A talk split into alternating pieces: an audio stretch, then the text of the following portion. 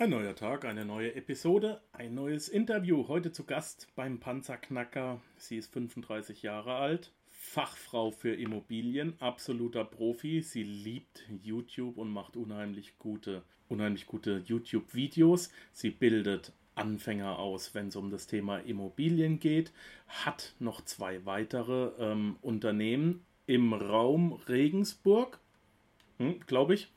Ähm, ja, im Raum Regensburg. Da kann man sich in so einen Raum einschließen lassen und muss Rätsel lösen. Da muss man dann rauskommen. Und sie hat auch noch einen Freizeitclub.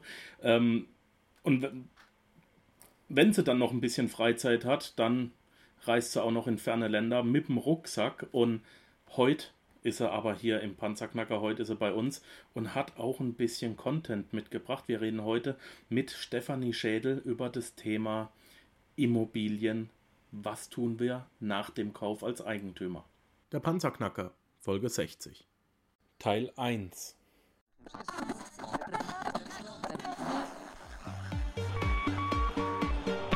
Hallo zusammen, ich bin Markus, willkommen beim Panzerknacker Podcast. Lass uns loslegen. Wenn du mich zum ersten Mal hörst, danke ich dir fürs Kommen. Wir reden hier über Geld, das erforderliche Mindset, finanzielle Freiheit und alles, was dazugehört. Und jetzt lass uns in die Show starten. Hi Steffi, willkommen im Panzerknacker. Die erste Frage immer, geht's dir gut? Mir geht's super. Hallo Markus. Danke für die Einladung. Ich freue mich, dass ich da bin. Ja, danke, dass es endlich geklappt hat. Wir haben ja äh, schon vor ein paar Wochen miteinander gesprochen. Ich ähm, verfolge dich ja auch online. Du bist wie ich Online-Marketing-Fachfrau. Also ich bin keine Fachfrau, ich bin ein Fachmann, aber wir wollen ja. ja. Gott sei Dank. Ich bin beruhigt. Ja, wir Mädels unter uns, ne? ja, ja, genau. Frauengespräche halt, ja, ja. Super. Wie Frauen das so machen, über Immobilien reden. Ne? Genau, genau. Wir Mädels beim Tratschen. Ähm, ja, ja. Steffi, pass auf, wir haben ja, wir haben ja jetzt, äh, du hast es sicher auch mitbekommen, äh, mit dem Christian Schmidt die Anfängerserie, äh, fünf Episoden, äh, die Anfängerserie abgehandelt, wie man als Anfänger seine erste Immobilie kaufen, äh, kaufen kann und sollte, welche Arbeit dazugehört und welche eine kleine Schritt-für-Schritt-Anleitung haben wir gemacht. Aber damit ist es ja jetzt nicht getan. Wenn du jetzt ein Haus gekauft hast oder eine Eigentumswohnung oder deine eigene Immobilie und vermietest die, dann gibt es ja noch ein paar Sachen zu beachten, ein paar Rechte, ein paar Pflichten und ein paar Tipps und Tricks. Und da hast du uns ja ein bisschen was mitgebracht. Ähm, ja, genau. Du persönlich führst ja auch Anfänger an dieses Thema ran. Und wie machst du das? Wie, wie geht es dann vonstatten? Dass ich die Leute daran führe, das ist im Grunde, du hast schon so schön gesagt, äh, fängt an erstmal mit den ganzen kostenlosen Infos, die ich auf YouTube stelle äh, weil es einfach doch wichtig ist, wenn man wirklich in Immobilien investieren will, es geht ja immer um viel Geld, dass man da einfach sich ein gewisses Fachwissen aneignet, so einen Grundstock, dass man einfach mit den Begrifflichkeiten umgehen kann und äh, ja auch so ein paar Tipps und Tricks auf Lager hat, um da wirklich auch erfolgreich Geld zu verdienen. Und wer dann sagt, mei, ich will da jetzt wirklich richtig loslegen, ja, ich will auch da jetzt irgendwie so so einen ersten Schritt, da habe ich dann meine Videokurse. Ähm, da wird wirklich derjenige an die Hand genommen und geht mit mir Schritt für Schritt von A bis Z durch, wie kaufe ich die richtige Immobilie, was ist überhaupt die richtige Immobilie? Und äh, wie schaue ich danach, wie komme ich daran, wie überprüfe ich den richtigen Kaufpreis, also ob das wirklich überhaupt interessant ist, wie kalkuliere ich das alles, äh, worauf achte ich bei der Besichtigung und so zieht sich das wirklich durch bis nach dem Kauf, wo ja dann eben auch noch ein paar Dinge passieren im Folgejahr, und das erkläre ich da alles ganz genau, so dass derjenige Schritt für Schritt mitmachen kann. Das gleiche nochmal bei der Neuvermietung. Ja, da gibt's auch einen Videokurs dafür. Und zum Thema Finanzierung. Also ich habe das alles so aufgebaut, dass man das wirklich direkt mitmachen kann. Okay. Was, mhm. sollte, es, ähm, was sollte sich denn ein Anfänger als erstes zulegen? Meinst du jetzt als Immobilie oder meinst du ja. als Fachwissen? Genau. also ein, ein Anfänger, äh, meiner Meinung nach, nichts anderes als eine ganz normale Eigentumswohnung. Ähm, das ist so, dass bei einer Eigentumswohnung man gewisse Vorteile hat, die man, wenn man jetzt ein ganzes Haus, das, das kann jetzt ein Mehrfamilienhaus sein, kann aber auch ein Einfamilienhaus sein oder eine Doppelhaushälfte, da hat man diese Vorteile nicht. Ähm, Stichwort Hausverwaltung zum Beispiel.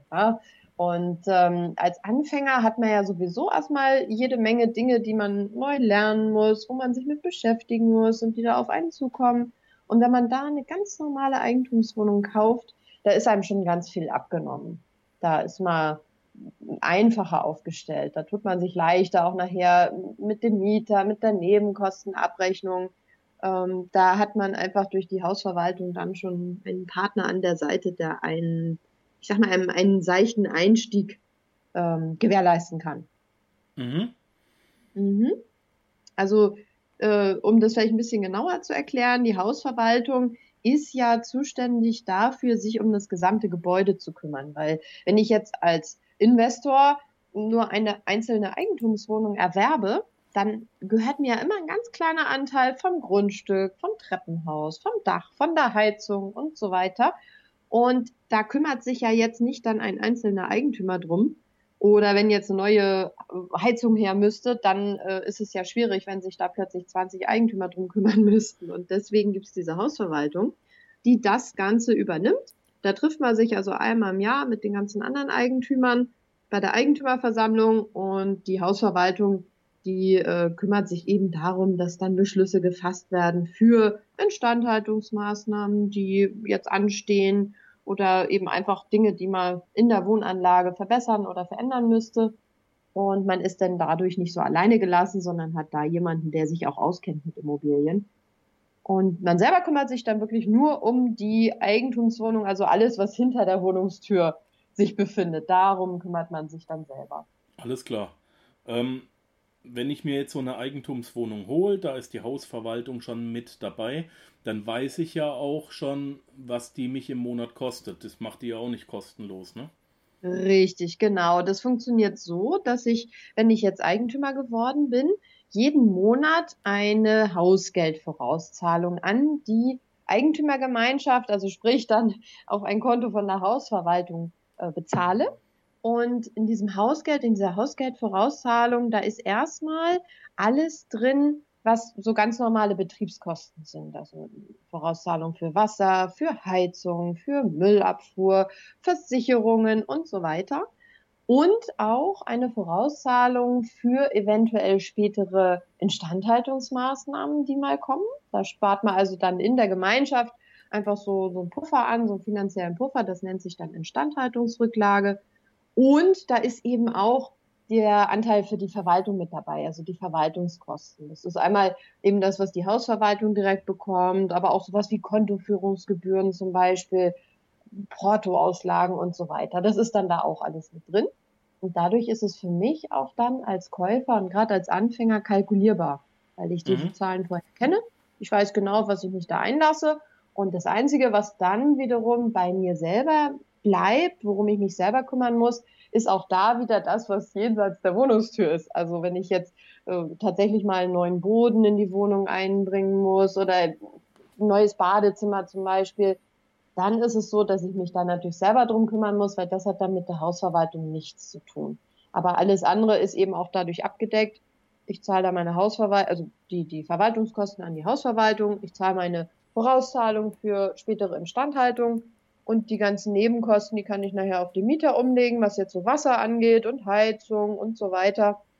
Ähm, das kann ich nachher einfach so eins zu eins aus der Abrechnung von der Hausverwaltung nehmen und auf die Mieter umlegen und äh, bleibt selber wirklich nur auf den Instandhaltungskosten und den Verwaltungskosten sitzen, sozusagen. Okay. Mhm. Und ähm, wenn es jetzt hinter die Haustür geht, da muss mhm. ich ja ähm, also das heißt, bis vor die Haustür bin ich eigentlich ziemlich gut abgesichert. Mit welchem Betrag, ja. welche Höhe muss ich da, muss ich da rechnen äh, monatlich an Hausgeld?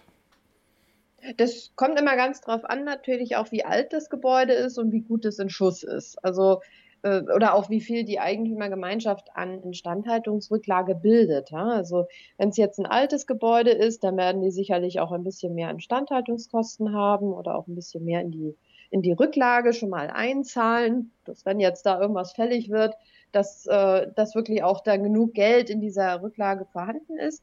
Wenn es jetzt ein neues Haus ist, dann ist das meistens gar nicht erforderlich und dann haben wir auch bessere Energiewerte. Da haben wir also auch niedrigere Heizungskosten dann normalerweise. Ähm, das kann man jetzt so pauschal nicht sagen. Also ich rechne jetzt immer bei, bei Wohnungen, die in so einem mittleren Zustand sind, sagen wir mal so, ähm, rechne ich immer an, an nicht umlagefähigen Nebenkosten, das heißt also Instandhaltung und Verwaltung, rechne ich immer so ja, 1,20 Euro bis 1,50 Euro, ähm, wo ich eben selber für mich dann, was ich selber einrechnen muss in meine Kalkulation. Pro Quadratmeter. Ähm, Pro Quadratmeter, genau, Entschuldigung, ja klar, genau. Mhm. Und äh, den Rest, was eben dazu kommt, was man auf die Mieter umlegen kann, ja, das, da sollte man natürlich schon gucken, dass das ja von der Höhe her so ist, dass das auch für Mieter attraktiv ist. Ja, also wenn ich jetzt da riesige Nebenkosten, Vorauszahlungen habe, noch die dazukommen, dann mietet mir ja kein Mensch diese Wohnung. Mhm. Weil für die Mieter zählt ja bloß, was er unterm Strich bezahlt. Also das sollte auch in einem vernünftigen Verhältnis sein, was, was dann da noch dazu kommt. Ja. Und was wir natürlich noch rechnen müssen, ist, wenn jetzt ja, tatsächlich mal ein neues Badezimmer fällig wäre. Sowas kostet ja mal eben schnell 10.000 Euro. Und da sollte man dann für sich einfach auch noch mal so ein bisschen kalkulieren. Wenn jetzt alles neu ist, dann brauche ich das nicht. Aber bei einer etwas älteren Immobilie, wenn ich die jetzt kaufe, dann muss ich da natürlich schon äh, das einfach berücksichtigen und für mich so ein bisschen berechnen, dass ich da entweder sage, ich kann sowieso bezahlen, ähm, ich habe genug Geld auf dem Konto, oder dass ich eben sage, ich lege da einfach auch monatlich ein bisschen was zurück. Mhm. Gute, gute, gutes Stichwort. Ähm, wie rechnest du ähm, oder, oder wie sollte ich dann auch als Anfänger rechnen? Wann muss ich eine neue Küche reinbauen? Also wann ist die abgewohnt? Wann hat die keinen Wert mehr und ich muss eine neue reinsetzen? Wann brauche ich ein neues Badezimmer? Ich gehe jetzt mal davon aus, dass ich jetzt nicht eine Eigentumswohnung kaufe, die äh, am Anfang gleich direkt ein kaputtes Badezimmer hat oder ich rechne halt ein, dass ich das komplett sanieren muss. Aber ja. äh, was, was sind da so die, so die Turnuszeiten? Alle acht Jahre, alle 17 Jahre? Ja, kommt natürlich immer ein bisschen drauf an, wie der einzelne Mieter damit umgeht. Also wenn man sich jetzt einen Mieter sucht, der damit vernünftig umgeht, ähm, dann kannst du bei einem Badezimmer ohne Probleme auch, auch 20 Jahre, manchmal vielleicht sogar auch länger. Also ich habe ich ja, habe jetzt zum Beispiel. Dann kann man ja die Fliesen nicht mehr angucken, oder? Dann ja, nicht unbedingt. Also ich habe nämlich zum Beispiel, ich überlege jetzt gerade so, so ich habe viele Immobilien selber so aus den 90er Jahren, ne? So, ich sag mal, Baujahr 93 bis 95 die haben alle noch die ersten Bäder drin und wirklich immer noch in einem super Zustand. Klar, mal mit einer neuen Armatur oder so, ne? Also das schon. Aber immer noch die alten Fliesen, die auch in einem wirklich super Zustand sind. Genauso wie Wanne und äh, Toilette, Waschbecken, alles noch im alten Zustand. Also wenn man Mieter hat, die da einfach auch ordentlich mit umgehen. Ne? Genauso kannst du Pech haben und hast einen drin und musst nach zehn Jahren das alles neu machen, weil der da einfach überhaupt nicht ordentlich mit umgegangen ist. Also ich schaue halt immer beim, beim Kauf schon drauf, dass ich da was habe, was vernünftig ist. Oder wie du so schön gesagt hast, ich muss es halt eben gleich von Anfang an einpreisen und sagen, gut, Mai, ich muss halt am Anfang einmal das Badezimmer neu machen. Zack, 10.000 Euro beispielsweise. Und ähm, ja, dann, dann ist es einmal ordentlich. Also ich denke, du kannst schon so bis 20 Jahre, äh, wenn du einen guten Mieter hast, kannst du das auf jeden Fall überstehen, ohne dass du jetzt ein neues Badezimmer brauchst. Küche, hast du eben so schön gesagt, Küche ist nochmal ein bisschen was anderes. Da kommt sehr auf die Qualität drauf an. Und erfahrungsgemäß geht der Mieter mit der fremden Küche doch nicht ganz so gut um wie mit seiner eigenen. das muss ich mhm. leider so sagen. Natürlich gilt das nie für alle. Also nicht, dass sich irgendwer jetzt hier auf die Füße getreten fühlt. Gilt nie für alle, aber einfach so vom, vom Erfahrungswert her. Hm, da ist es so, wenn ich jetzt eine Küche äh, an den Mieter mit vermiete, dann hat das Ganze einen Vorteil, aber auch einen Nachteil. Der Vorteil ist, dass ich natürlich dann eine, eine etwas höhere Miete verlangen kann und natürlich auch meine Vermietbarkeit etwas besser ist. Also die, die Chancen einfach, ja, dass ich sagen kann, Mai, mit einer schönen Einbauküche drin, wenn die, wenn die vernünftig ist, dann finde ich auch vielleicht einen Mieter und der zahlt mir einfach auch noch ein bisschen mehr Geld. Wenn ich allerdings jetzt überlege, ähm, der Nachteil wenn du jetzt da elektrische Geräte in dieser Küche hast. Also nehmen wir einfach jetzt mal einen Herd. Hatte ich persönlich jetzt auch schon, dass mich da eine Mieterin anruft und sagt, Frau Schädel, der Herd ist kaputt. Ah, so, dann ist es so, ich habe ja einen funktionierenden Herd mitvermietet. Das zahlt mir ja der Mieter auch. Heißt, ich muss dann auch einen neuen Herd einbauen. Ja. Und das muss man für sich so ein bisschen abwägen. Äh, ich persönlich habe hier natürlich Glück. Äh, bei uns kann man Wohnungen, egal wie, egal ob mit einer alten Küche, ohne Küche, mit Küche, egal, kann man super vermieten. Und ich bin inzwischen dazu übergegangen, wenn keine Küche drin ist, dann baue ich auch keine rein. Weil dann habe ich mich da nicht drum zu kümmern, wenn da irgendwas kaputt geht. Mhm. Also das sind Standortvorteile, die ich hier da einfach habe. Ja, verstehe ich. Ja, aber das muss man halt einfach wissen. Wenn man da jetzt eine Top-Küche einbaut, das kann sein, dass der Mieter nicht so gut damit umgeht und wenn dann auch noch der Herd kaputt geht und die Dun Dunstabzugshaube, Kühlschrank, wie auch immer, dann muss man da tatsächlich in den sauren Apfel beißen und muss das alles neu kaufen. Auch wenn es vielleicht ein Jahr später schon wieder kaputt ist. Ja, meine Lieben, das war's jetzt leider auch schon wieder mit dem ersten Teil für heute. Es geht in der nächsten Folge weiter mit diesem Interview. Schaltet bitte wieder ein. Ja, das war es leider auch schon wieder für heute. Ich danke dir fürs Zuhören. Die Informationen, die du in dieser Episode erhalten hast, werden natürlich, wie immer, durch die zusätzlichen Informationen in den Show Notes auf www.panzerknacker-podcast.com ergänzt. Schau doch einfach mal rein. Bitte besuche mich auch nächste Woche wieder für eine weitere Episode vom Panzerknacker Podcast.